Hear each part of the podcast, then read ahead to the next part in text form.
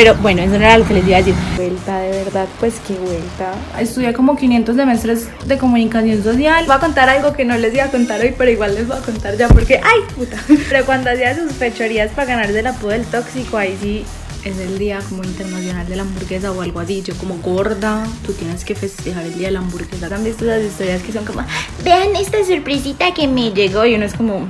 marica, ¿cómo te va a llegar una sorpresa? En algún momento tuviste que hablar con la marca. Pero, ¡ah, me enredé! Pero no volver a grabar esto. Ya sí perdiste, amor. Niñas, este capítulo es como cuando yo llegué a mí, a la vida de mis papás, después de que mis hermanas se llevaran como año y medio entre cada una, no planeado, espontáneo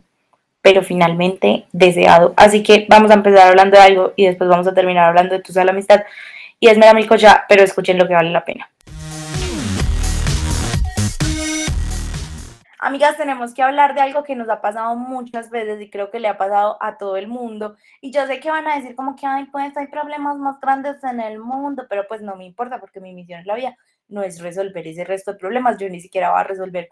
el problema del que les voy a hablar y es desde el sentimiento que no aplica solo para tusas ni para, pues sí, como para dramas así como sentimentales románticos, sino que también aplica muchas veces, digamos, no sé, en, con amigos, aplica muchas veces en la universidad, como cuando te matas haciendo un trabajo, lo que sea, y tú dices como, marica, o sea, de verdad, le di demasiado tiempo a esto, le metí demasiada energía, genuinamente me esforcé demasiado y no salió bien o de pronto como que siento que lo que estoy recibiendo no es nada a cambio de todo lo que... Bueno, vamos a hablar de la inversión emocional. Y ahí, ahí sale el meme de Bob Esponja con el arco iris. Y es, bueno, la inversión emocional es como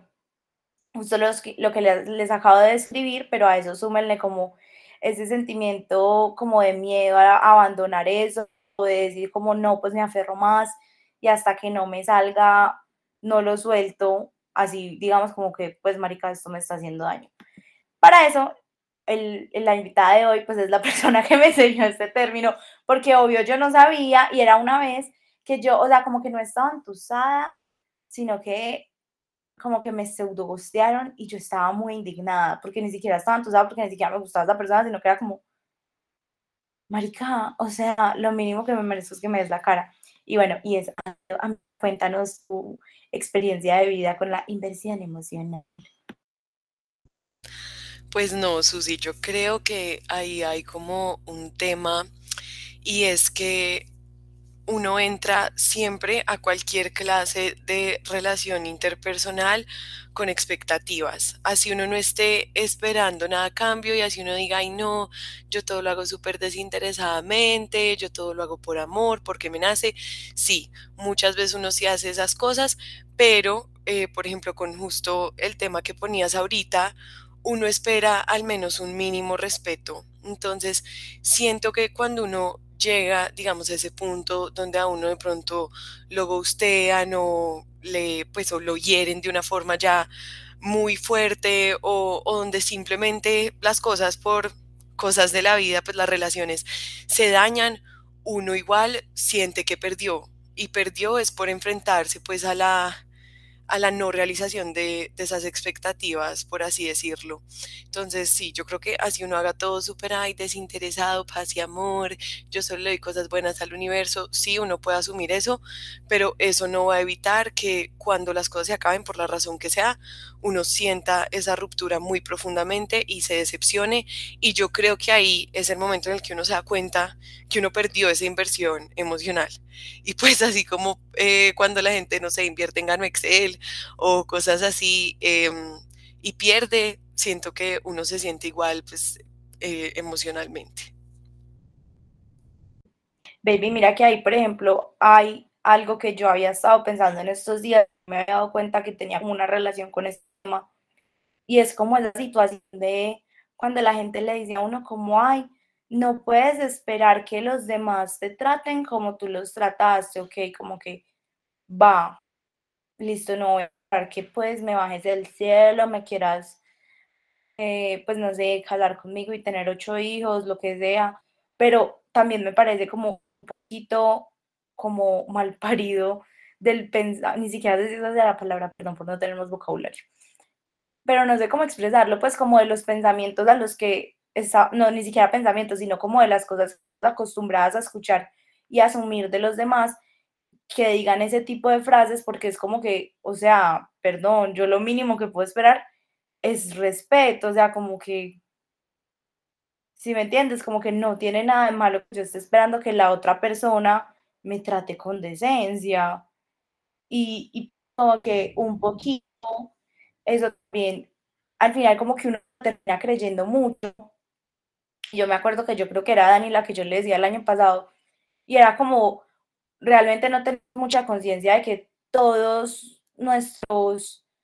acercamientos con el otro, sean románticos o no, al final son relaciones, sino que tenemos como súper estandarizado como, no, las relaciones son casados, viudos, lol.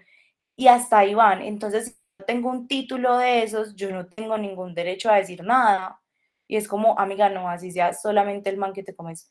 una vez cada mes, tienes derecho a decir, esto me incomoda, esto pruebo, esto no lo apruebo, pues como que de verdad no eres una loca, es lo que sientes. Completamente, y es que yo siento que igual esta pérdida de la inversión emocional, como tú decías, no solo pasa en el contexto romántico, de verdad puede pasar en cualquiera, puede pasar en el familiar, puede pasar en eh, pues el contexto de amistad, y yo creo que ahí es como concientizarse de que sí, yo no puedo esperar que la gente me trate igual a mí por muchas cosas, porque estamos criados distinto, porque tenemos percepciones distintas frente a, no sé, lo que es la amistad o lo que es sostener una relación interpersonal, todas estas cosas. Pero y ya ahí como vinculándolo a eso, yo sí siento que también ese discurso de no esperes eh, que te den el mismo amor y todo eso, también nos ha hecho caer entonces en la narrativa de pues como me trate el otro está bien y eso no es verdad. O sea, yo sí siento que tiene que haber unos parámetros eh, de respeto y de, y de involucramiento, pues donde mínimamente las dos personas se sientan en la tranquilidad pues de decirse las cosas y de actuar frente al otro con pues lo que tú decías, con decencia. Entonces yo veo, pues no sé, yo veo mucha gente en redes como sufriendo por el ghosteo y sufriendo por el casi algo y por el yo no sé qué. Y como que todas estas dinámicas nuevas a las que nos estamos enfrentando, donde evidentemente hay una inversión emocional y se pierde y ya no sabemos cómo actuar frente a eso y estamos demasiado confundidas. Entonces, como yéndonos por esa línea de pensamiento, yo ahí sí siento que ahí entra pues la única forma que yo creo que es posible combatir como esa inversión emocional es poniendo expectativas muy claras sobre lo que tú vas a recibir a cambio. Pero siento que ahí también hay como un miedo a comunicar las cosas y a decir, ok, yo de esto espero tal y tal y tal. Y pues no es que en la primera cita el mano no le va a decir, ay, sí, lo que tú decías, nos vamos a casar, vamos a tener 23 hijos, todo, vamos a formar una casa, yo no sé qué. No, pero sí es que cuando uno ve que las cosas, no sé, o se están poniendo medio serias o uno se está empezando a invertir emocionalmente, tener como esa capacidad de parar y decir, hey, ¿qué, qué vamos a hacer con esto? Y decir, si nos salimos de ahí sin perder mucho, o decir si el otro está en nuestra misma tónica y vamos a seguir con toda.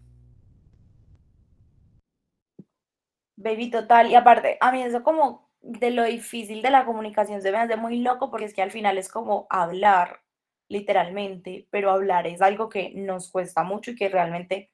no estamos acostumbrados a expresarnos.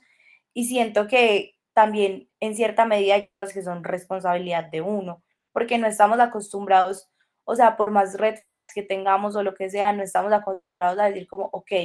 acá paro y acá establezco mi límite. Y pues como que esto es negociable para mí, esto no es negociable. O sea, eso me parece muy loco realmente podríamos, si tuviéramos esa capacidad como claros, no solo al actuar, sino también como con lo que decimos, podríamos ahorrarnos sufrimiento y podríamos ahorrarnos mucho tiempo. Y otra cosita que mencionabas ahí, que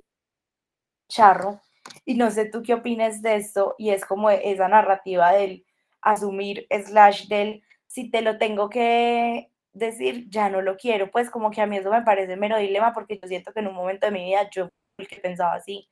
pero ahora es como que, marica, no, o sea, el otro no tiene cómo saber, por ejemplo, cuáles son tus necesidades emocionales, como cuáles son las que te gustan,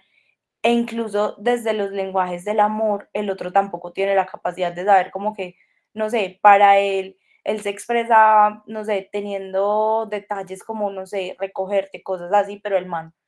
no dice nada. Y de pronto él no sabe que tú necesitas ese tipo de reafirmación y uno solamente lo asume como, ay, no le nació, después, chao, lo peor. Digamos, por ejemplo, a mí me pasó, un amiguito me contaba hace poquito que la novia estaba superada con él, que porque ella nunca lo invitaba, eh, que porque no sé cuántos años de relación, como que él nunca la había invitado a ella a desayunar y que desayunar era su plan favorito. Y él como pues, yo ni siquiera desayuno. No, total, o sea, y yo creo que esa frase, o sea, la de si te lo tengo que pedir ya no lo quiero, solo puede aplicar para cosas muy esenciales como el respeto básico, pues, o el mínimo trato decente, como que yo creo que uno sí esperaría que en cualquier clase de relación con cualquier persona haya como ese mínimo nivel de respeto. Pero ya si es como con, no sé, lo que tú decías, que el man te invite a desayunar porque es tu plan favorito y el man no tiene ni idea o lo que sea, pues ahí creo que sí hay una necesidad comunicativa muy clara con el otro y que yo siento que nos cuesta mucho porque nosotros hemos sido criados en un mundo hostil, donde nos han enseñado que la vulnerabilidad y que hablar de los sentimientos y que ser expresivo y que tener la capacidad pues de articular los sentimientos es visto como un sinónimo de vulnerabilidad y la vulnerabilidad a su vez es sinónimo de fragilidad pues como para nuestra sociedad. Entonces yo siento que al no permitirnos como aceptar, hey, soy vulnerable, siento estas cosas o quiero estas cosas, ahí es donde entramos a, a esas fallas gigantes de, ay, si te lo tengo que pedir, no lo quiero, o lo que sea, que al final del día, pues yo creo que es, es un error, porque uno, lo que tú decías, el, el otro no es adivino, ojalá lo fuera, ojalá todo el mundo, no sé, pudiera tirar las cartas del tarot y saber lo que uno está sintiendo y saber lo que uno quiere, pero no es así. Y ahí sí la única herramienta que tenemos es la comunicación verbal y la capacidad de decirle al otro, me gusta esto, no me gusta esto, quiero esto, quiero lo otro. Y, tenemos que ser capaces de hacer eso en todos los ámbitos de, de nuestras vidas, o sea, así sea para algo, no sé, tan como tan laboral como tener la capacidad de, hablar con tu jefe y sentarte y decirle, yo considero que necesito un aumento por tal, tal y tal razón, así como tenemos que tener la capacidad de decirle a nuestras amigas, por ejemplo, cuando se equivocan y de decirles, hey, me diste las patas, hiciste esto mal, ¿cierto? Hay que tener la capacidad también en, esos, en ese sentido de decirle al otro lo que uno quiere, lo que uno siente y lo que uno espera. Baby, totalmente de acuerdo. Y sabes que me parece como también que se mezcla un montón y que hablábamos ahorita al principio, es ese dar, entre comillas, sin esperar nada a cambio, porque pues, la verdad, yo siento que eso es algo imposible y siento que es como un reflejo involuntario, por así decirlo, del ser humano, como que si yo, no sé, me tomo tiempo para escucharte o me tomo tiempo para compartir contigo, para lo que sea, estoy esperando involuntariamente, inconscientemente, que tú tengas ese mismo tipo, esa, esas actitudes, como una reciprocidad. Ay, dígame la palabra de reciprocidad, wow, crack. Mentiras, niñas, pero ah, obviamente yo estoy esperando esa reciprocidad de tu parte y creo que es como medio, no mentiras, es muy real que socialmente nos hayan como hechos culpables por eso, pues como que literalmente que hay cierta culpa. Y es, es como, por ejemplo, digamos, ese, esa situación en la que tú te empiezas con un man y el man actúa full como novios y en un punto, no sé, te dice, ay, no, mm, yo no quiero nada. Y después sigue actuando como novios y después tú estás entusada y te dicen como, ay, pero que estás entusada, pues como que, pues él te había dicho y es como, amiga, no, o sea, si la otra persona actuó de una forma completamente distinta o viceversa, creo que ni siquiera hay viceversa, estoy como la de hombre con hombre, mujer con mujer, como que yo tengo derecho a sentirme así. Total, y siento que eso, eso es como algo que nos han tratado pues de, de quitar mucho y eso va muy ligado con la responsabilidad afectiva y creo que ahí hay como una, una gran falla y siento que también igual ese término de la responsabilidad afectiva también puede estar como un poquito sobreexplotado porque ya, no sé, que alguien salude hola y no, hola mi amor hermoso, belloso, ¿cómo estás? Lo que sea, eh, ya es, ay no, una falta de responsabilidad afectiva. Creo que ahí lo que entra en juego es como, o sea, uno, yo creo que el único pues que no esperaba nada a cambio era, no sé, Jesucristo o Buda, bueno, no, no sé qué figura usar para eso, pero eso es imposible porque el ser humano construye... Exacto, puede ser Lady D, pero el ser, el ser, humano construye expectativas y construye deseos y todo el tiempo está haciéndose escenarios eh, de película porque así nos criaron en el romance, entonces eso es imposible, pero creo que ahí, exacto, cuando uno de pronto desfasa sus expectativas porque, no sé, es muy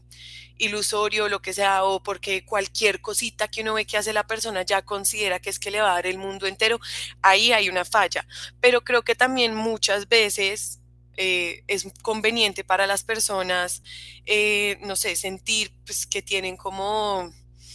un vínculo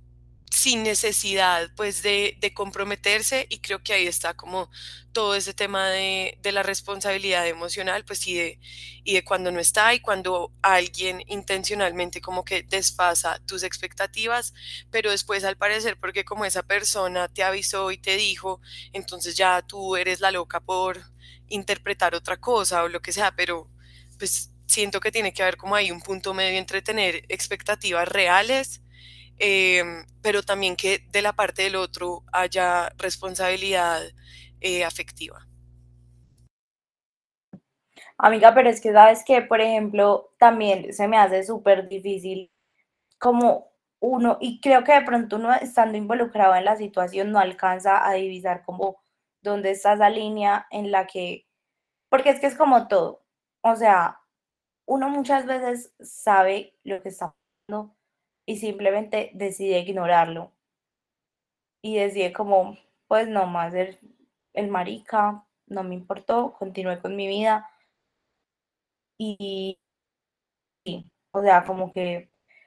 pobrecita yo, porque me hicieron esto, porque me está pasando esto, cuando obviamente pues tú también tienes como ese poder, esa capacidad de decir como, no más. Pero siento que esa línea, o sea, obviamente decir ese tipo de cosas estando afuera, es muy fácil, pero esa línea también como que se desdibuja un poco cuando la persona que está adentro de la relación realmente no es consciente de ello y, por así decirlo, como que, marica, no sé, como que su visión se quedó y, y, se quedó ciega, pues sí, literal, como que no se da cuenta de lo que pasa y de que realmente tiene ese poder. Y creo que pasa mucho como ese tipo de relaciones en las que a uno le da miedo exigir y que al final cuando probablemente las terminas y pasa un tiempo, tú te das cuenta que tú no estabas exigiendo nada raro ni nada del otro mundo, sino cosas que eran muy normales, pero que el apego que sentías era tan grande que te daba pánico decirle a la otra persona, eh, mira, yo quiero esto, quiero tal cosa, me gustaría que cambiaras tal cosa, me gustaría mejorar lo otro, porque pues finalmente todas las relaciones pues son relaciones de poder y en ese, en, en algún momento pues sentías que la otra persona tenía en, en sí ese poder, entre comillas, de dejarte. Y, y, siento que uno también puede llegar como a esos niveles de tusa o de lo que sea, en los que uno dice como, no, marica, pues me voy a morir, o sea, como que de verdad no le encuentro sentido a esto, esta vaina pues realmente no la dio. Y digamos que en relaciones de pareja, esos límites son como más fáciles de, ni siquiera los límites, sino que ese tipo de dinámicas son más claras cuando uno se las está contando al otro. Pero, por ejemplo, no sé qué te parece si hablamos un poquito como de la, tus amigos, porque siento que ese sentimiento de tusa por responsabilidad, porque de tusa por, por inversión emocional le pasa a uno mucho cuando pelea, slash, termina con un amigo, lo que sea, porque es como que marica, en serio siempre estuve para ti y no vas a estar para mí. Y digamos como también darse cuenta que, no sé, te estás entregando full a una amistad de verdad y la otra persona como que simplemente, no sé, solo le interesa hablar de sus problemas y eso es horrible. También es como algo muy difícil de uno tener como esa conciencia. Y es más difícil tenerla con un amigo que con una pareja, porque una pareja como que al fin y al cabo vas a tener a tus amigos, no sé cómo decirlo. Por ejemplo, una vez yo estaba hablando con una amiguita y yo le decía como que es que lo duro de la tusa de amistad es que cuando tú terminas con tu pareja, tú te haces el pajazo mental, los dos se lo pueden llegar a hacer de, ay, sí, vamos a ser amigos, que todos sabemos que puede llegar a ser tóxico, pero no lo vamos a debatir ahorita, mientras que si tú terminas eh, con un amigo, pues, o sea, si tú terminas con un amigo que puede ser conocido cuando mucho, Total, y creo que, o sea, otra cosa que se le adiciona que es muy complicada de la tusa amistad es que, pues, un noviazgo es, es un noviazgo y pues es algo que uno construye románticamente, tan, le pone mucho esfuerzo, toda la cosa, pero, pero pues, eh, esto va a sonar un poquito radical. Em, pero uno novios pues va a tener muchos en la vida, ¿cierto? Y como que, o sea, las parejas van y vienen y uno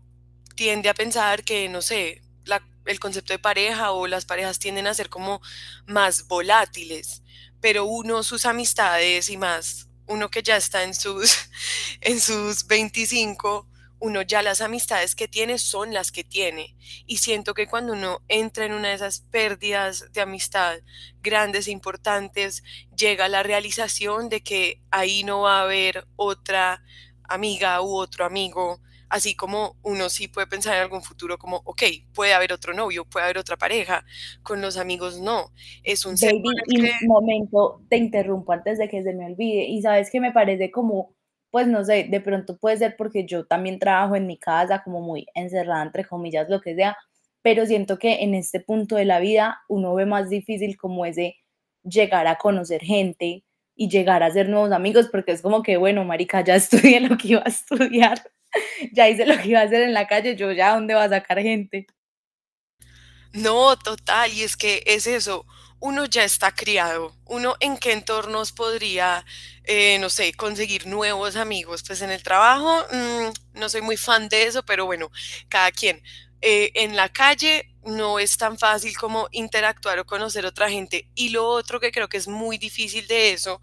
más allá de la parte de conocer, es la capacidad de generar intimidad con alguien. Más porque la intimidad de la amistad es algo que toma demasiado tiempo en construir y en consolidar. Creo que aún más que eh, la intimidad de una relación romántica, por ejemplo, pero uno pues con, con un amigo sí, que, se conoce hace mucho tiempo y que las cosas por, por cualquier cosa terminan y hay mucha historia, hay mucha intimidad y siento que... Pues, Baby, y sabes que la confianza, porque yo siento que hay vainas que no sé, que llegan a ser, así como tú lo decías, como tan íntimas que uno se siente más seguro contándoselas a un amigo que contándoselas a la pareja y no porque, ay, es que no lo quiere, no lo que sea, sino porque uno dice como, pues no te va a contar el drama de mi familia. se lo cuento más fácil a mis amigos, no te lo voy a contar a ti, que eres mi novio, no sé. Y, exacto, y es eso, es uno, o sea, uno de pronto, eh, no sé, cuando quiere volver a incursionar en la vida romántica, uno dice como pues, bueno, no sé, volver a abrirme a alguien, lo voy a pensar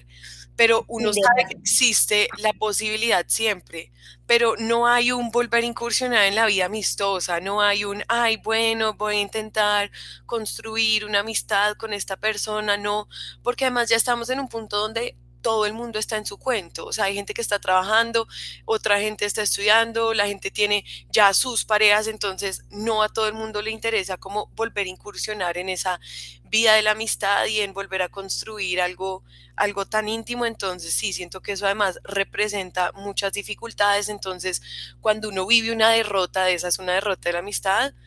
uno la asume como una pérdida absoluta, ¿cierto? A diferencia de pronto eh, cuando uno termina una relación, que bueno, hay luz al final del túnel, hay la esperanza de volver a encontrar una pareja, con la amistad eso simplemente no pasa.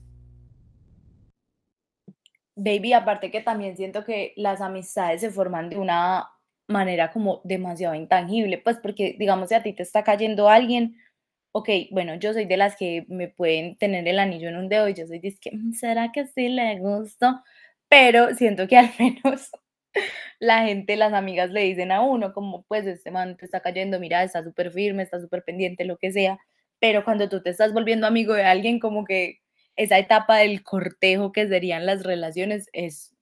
muy rara, porque simplemente como que te haces amigo y ya, pues sí, como que de un momento a otro, no sé, empiezas a parchar mucho con esa persona, la tienes en cuenta, ya la invitas a tu cumpleaños. Y, mm, ¿qué te iba a decir? Yo también se me hace que, que, que, que, que, que un amigo es una luz, no mentiras, pero digamos, por ejemplo, en esos temas de, de Tusa por la amistad, creo que hay algo que es como sea, creo que hay dos posiciones que son muy difíciles y es como uno, darse cuenta que la otra persona como que realmente no estuvo con ese nivel de firmeza ahí. Y segundo, como que siento que uno a veces, no sé, depende mucho de cómo la gente lo enfrente, pero se puede ver como muy, como, ay, pues mera pata, esta vieja tan brava, lo que sea. Como en esa situación de tu, de la amistad en la que es como que, hey, pero yo hice esto, hice tal cosa, no lo valoraste.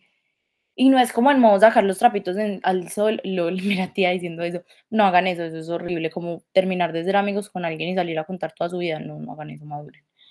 Pero, pero sí, y, y no sé, marica, no dije nada, pero en todo caso, eh, también como esas peleas por quién tiene la razón, pues a mí eso me parece súper bobo y siento que ahí es donde uno se da cuenta, de verdad, aplicanos de papelea con el tío uribista, papelea con un amigo, papelea con el novio. Cuando usted esté teniendo una conversación de un debate, intentando, no sé, solucionar un conflicto, buscar un punto medio con una persona y esa persona de verdad tenga toda su energía concentrada en tener la razón, vaya así, pues como que en serio,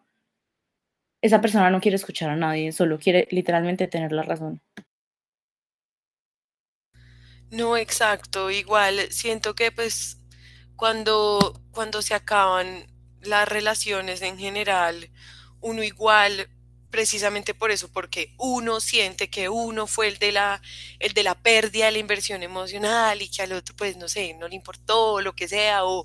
o ay, no, es que, pues, siento que uno siempre igual por naturaleza humana y por, no sé, instinto de supervivencia, uno siempre va a tomar su lado y uno siempre va pues a, a defenderse al final del día porque pues así, así es la vida y porque uno en ese momento pues siente que, que sí tiene la razón y, y, en muchos casos puede que uno sea el que haya perdido más, ¿cierto? Pero pero igual aún así creo que lo único que queda ahí, pues como al final de, eso es como aprender de pronto a, no quiero decir como a no invertirse en la gente, pero a ser como más cauto y a tratar de ver antes de hacer esa inversión emocional y perderla, eh, tratar de mirar bien, o sea, qué tanta eh, afinidad hay entre las dos personas, qué tan buena es la comunicación, qué tanto bien se hace eh, el uno con el otro, aunque pues igual eh, los seres humanos son muy, muy complejos Em, y creo que no es tan fácil como decir de primera como, ay, sí, que eso es otra cosa que siento que se está popularizando demasiado, que es como las red flags, es como, ay, respiro un red flag. No, uno tampoco puede estar prevenido, pero creo que uno así, no sé, tenga una amistad de muchos años o, de mucho tiempo y uno de pronto crea que, que, conoce muy bien al otro y que está muy seguro del otro, uno la verdad es que nunca sabe, porque los seres humanos son demasiado impredecibles, entonces uno nunca va a saber, pero siempre van a ver como indicios de cómo se va a desenvolver esa relación, entonces de pronto tratar de ser más pendiente de esos indicios y evitar un poco más eh, meterse de lleno y, de cabeza con el otro y, entregarle tanto al otro, em, si uno sabe pues que al final del día igual como que eh, no van a resultar las cosas como, como uno creyó, porque no sé si esto te pasa a ti, pero siento que o sea, las actitudes de la gente son las actitudes de la gente y así uno no las observe críticamente porque las quiere si están ahí. No sé si te pasa lo mismo. Sí, baby, pues es que yo creo, pues por ejemplo, una vez Mar me dijo algo que me pareció muy cierto y era como que una mentira pone en duda todas las verdades y es cierto, como que digamos uno a veces a los amigos los quiere mucho, y uno los ve y uno es como que, ay, no, pues él es súper buena persona, lo que sea. Y luego como que realmente logra desarrollar en un mínimo como esa conciencia de, marica, sí, pues es mi amigo, pero esta actitud no está bien, esto que está haciendo no se debería hacer. Y creo que también esa es una prueba para la amistad súper importante y es como ser capaz de decirle a la gente en la cara, como, mira, yo te quiero mucho, te llevo en la buena y todo lo que vos quieras, pero pues no, esto no lo deberías hacer, esto está mal, eh, esta conducta es súper reprochable. Y te iba a decir algo y se me olvidó. Y era algo importante. Espérate, yo me acuerdo. Ay, no, siento que todos los capítulos de este podcast son como la mitad yo diciendo que se me olvidó lo que iba a decir. Espérate que estoy pensando. Ah, sí, que yo creo que igual como que, digamos, por ejemplo, con lo de los amigos, uno también tiene que ser muy consciente que las personas, por el simple paso del tiempo, estamos en un cambio demasiado constante. Entonces, los que entraron a la relación de amistad, lo que sea, nunca van a ser los mismos que siguen en el camino ni al final, pues porque tú, ok, eres la misma persona, es que marica, siento que estoy tan poco clara. O sea, tú puedes seguir siendo, no sé, Antonia Upegui, pero ya no eres la misma de hace un año, ya no eres la misma de hace tres años, ya no eres la misma de hace seis meses ni dentro de seis meses. Y entonces como que está bien, como en ciertos puntos, como que obviamente tú puedes llegar a chocar con tus amigos con, por eso y también pueden llegar a encontrarse en puntos totalmente distintos por eso mismo. Y no se trata como de quién está mejor, quién está peor, quién tiene la razón, quién no tiene la razón, sino también de establecer los propios límites de uno, porque es como que, marica, y creo que esto es un examen, un, autoexamen que todo el mundo debería hacerse constantemente y es como realmente esta persona, esta relación, esta amistad sí le está aportando algo a mi vida. O sea, y yo creo que ahí es muy importante como también, como cierto filtro, eh, rodearse de gente que uno admire. Y no es como que, ay, te voy a admirar porque, no sé, sacaste un CD sino como que, marica, yo, no sé, por ejemplo, yo en estos días se lo decía a Anto, como que yo siento que Antonia es una persona súper leal y es súper responsable, a mí eso me parece súper lindo de ella y me parece algo súper admirable, y yo no le voy a decir, ay, Anto, te amo porque crías sola a tu perro. Qué risa a Ramoncito. No, pero total, y, y yo siento que ahí hay un tema muy importante y, y es lo de la compatibilidad. Como que muchas veces Em, todos evolucionamos en, ritmos distintos y, todos crecemos en, en ritmos distintos y para distintos lados, que creo que eso está muy claro. Y siento que ahí el punto es esa compatibilidad, digamos, hay gente que, que no cambia casi, ¿cierto? Que de pronto no evoluciona casi, y eh, la gente de la que se rodea tampoco, y, y pues ahí hay una constancia y hay un mantenimiento de, de esa relación y eso está perfecto, pero hay gente que vive experiencias muy transformativas, gente que pasa por muchas cosas que de pronto la hacen cambiar muy rápidamente y eso puede hacer que pierda esa afinidad o esa compatibilidad que había con amigos, con su pareja, con otra gente que tenía en su vida, entonces es lo que tú decías, al final del día no se trata de, ay, quién es culpable, quién tiene la razón, quién hizo bien, quién hizo mal, no. Es una simple cuestión de que se pierde la compatibilidad y la, la única respuesta ante eso es decir chao. Y creo que eso va muy ligado a, eso, al sentido pues, de, de la admiración. Y es que, o sea, dentro de la compatibilidad, yo creo, con la pareja, los amigos, la familia, hasta en el entorno laboral, tiene que haber un, componente de, admiración porque, o sea, dentro de la admiración está pues tácito el respeto y, y también ese querer mantener al otro en mi vida porque como lo admiro, aspiro a tener cualidades de, de, esa persona y aspiro a tener todo lo que es esa persona en, en, mi vida. Entonces, creo que también cuando eso se pierde, pues es, es, hora de decir adiós. Y no hay nada malo con eso. Creo que no hay nada malo con, con perder eh, amistades, con perder novios, con de pronto desconectarse personas de la misma familia, creo que no es algo malo, creo que es una muestra de, evolución y de cambio. Pero baby, sabes que siento que también va muy de la mano como con ser coherente con uno mismo y también, nada, de ser coherente y fiel con uno mismo, pues porque es que, marica, yo no, yo no sé, como que es como cuando uno dice, jajaja, ja, ja, es que a mí me gustan todos. Y uno, pues sí, X lo dice molestando, pero en serio, a la hora de la verdad, a ti evidentemente no te van a gustar todos, porque no todos pueden servir para lo que tú quieres en tu vida. Entonces, como que siento que en cierta forma, cuando tú no estás preparado o no tienes como ese nivel de conciencia para establecer los límites que necesitan ciertas relaciones, vas a permitir como tener gente que realmente no es compatible con los principios que tú crees tener. Entonces al final es como un irrespeto hacia uno mismo.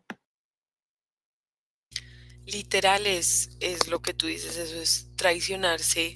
a sí mismo